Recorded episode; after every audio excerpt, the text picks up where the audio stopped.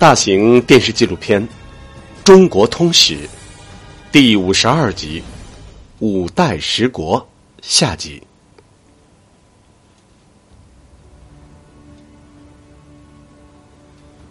公元九百二十五年，宦官和伶人采择三千民女，填充后宫。公元九百二十六年，李存勖听信宦官谗言，将功勋卓著、平定前蜀的西平王郭崇韬杀死，兵变再起，魏州等地发生兵变，京城中也出现了叛乱。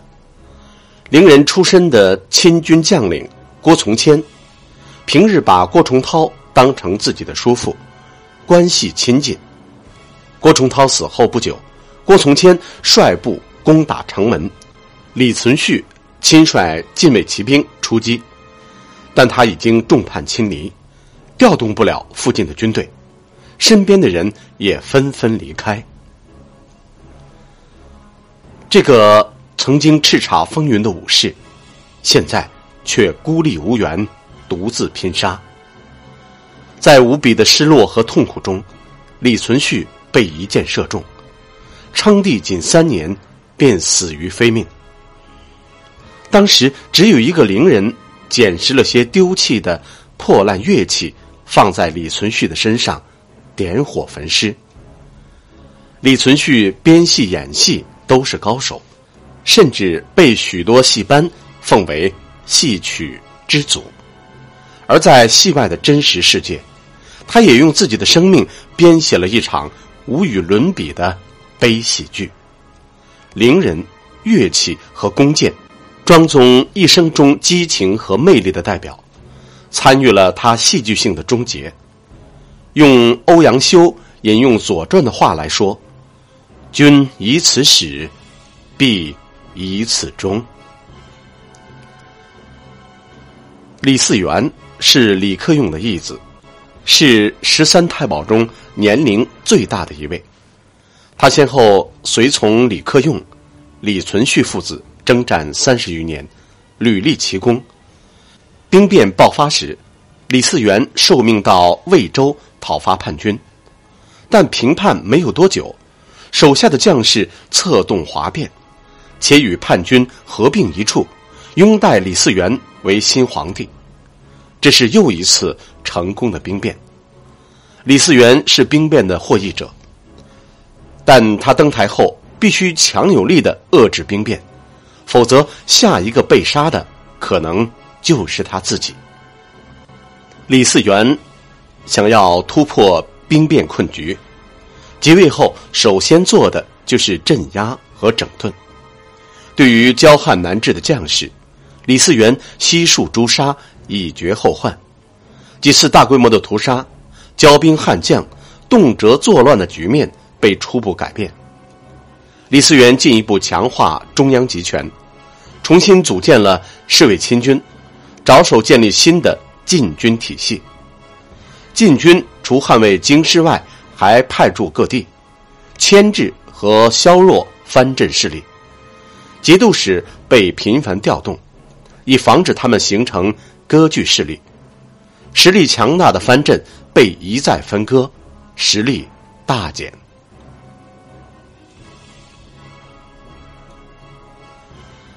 李嗣源还力图彻底消除产生兵变的土壤，他整肃吏治，使饱受战乱之苦的中原民众得到了一定程度的休养生息。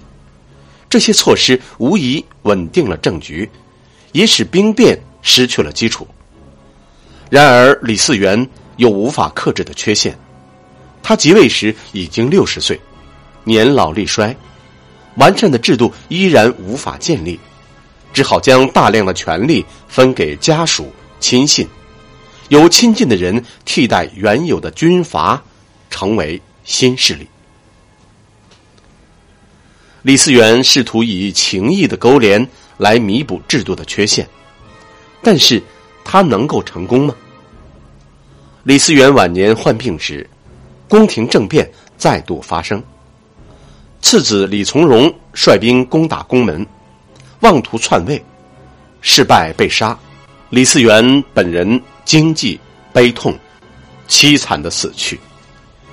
一连串的宫廷杀戮之后，公元九百三十四年，李嗣源的养子李从珂自立为帝。刚刚即位，李从珂对太原的石敬瑭十分忌惮。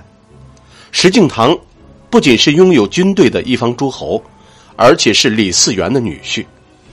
为了解除石敬瑭的威胁，李从珂决定先下手为强，迫令石敬瑭离开巢穴。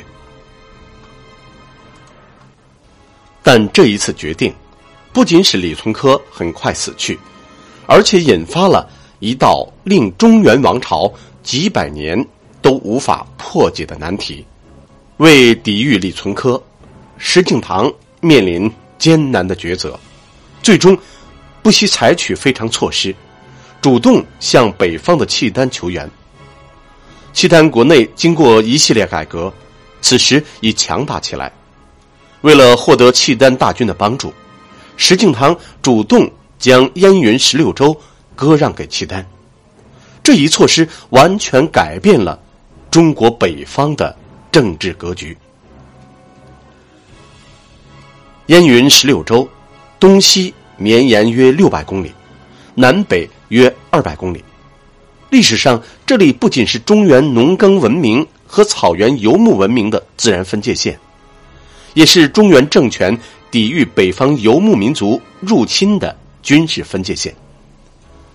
早在战国时期，燕国和赵国就不惜耗费大量国力，在崇山峻岭之上修筑长城。秦朝建立以后，更是将长城连接起来。此后，各朝各代的中原政权无不派重兵把守，唯恐有失。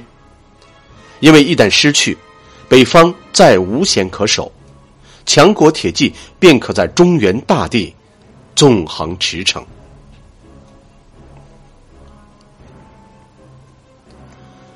在契丹的帮助下，石敬瑭建立五代十国的第三个中原政权——后晋。但是，石敬瑭虽然当了皇帝，对契丹却只能卑躬屈膝。石敬瑭的继承人石重贵试图冒死一变，要从契丹人手中夺回燕云十六州，彻底改变被动局面。但此时形势已经不可逆转。公元九百四十四年到九百四十七年。契丹大军三次南下，后晋灭亡。契丹人虽然打进中原，但他们的劫掠和暴行激起了中原民众的反抗，契丹人被迫撤退，中原出现了政治空白。太原留守刘知远趁机发兵，建立后汉政权。他在位仅一年就去世了。次子刘承佑继位，兵变再次发生，刘承佑被杀。公元九百五十一年正月，正率大军抵御契丹的邺都留守郭威，被将士们拥立为皇帝。大军返回东京，建立了新政权。这就是五代十国时期最后一个中原王朝——后周。郭威和他的继任者周世宗柴荣，都是五代时期很有作为的皇帝。他们大刀阔斧的革除弊病，消除兵变，也成为他们治理国家的重中之重。郭威的继任者柴荣是他的内侄和养子。为防止兵变，柴荣在侍卫军之外又组建了殿前军、使殿前、侍卫两司。构成中央禁军，乃至全部武装力量的核心，从根本上改变了晚唐以来外重内轻的局面。其实，除了兵变难题之外，燕云十六州也始终是后周政权迫切想要解决的难题。柴荣的大军先后征讨后蜀、南唐，取得重大战果。但燕云十六州始终如骨鲠在喉。柴荣迫不及待的想要从契丹人手中夺回来。公元九百五十九年，柴荣下决心亲征北方，与契丹军征战，收复了辽国占领的漠、营、益三州。但没有想到，就在柴荣准备乘胜追击、进取幽州时，病魔突然降临。他留下了一个轰轰烈烈的大事业，但他的继任者，他的儿子。柴宗训却只有七岁，死神即将到来，柴荣应强撑着最后的力气安排后事。他对军队的人事做出了最后一次大的调整，但没有想到，这样的调整仍然未能摆脱可怕的兵变困局。五代即将结束，漫漫长夜中。一个又一个统治者粉墨登场，又转瞬消失。无论是狡诈严苛的朱温，痴迷戏曲的李存勖，还是年老体弱的李嗣源，命运不济的柴荣，他们都无力破解中华大地的政治困局。更何况七岁的柴宗训。但历史的车轮已迫不及待的。向前推进，中原大地正呼唤一位伟大的君王。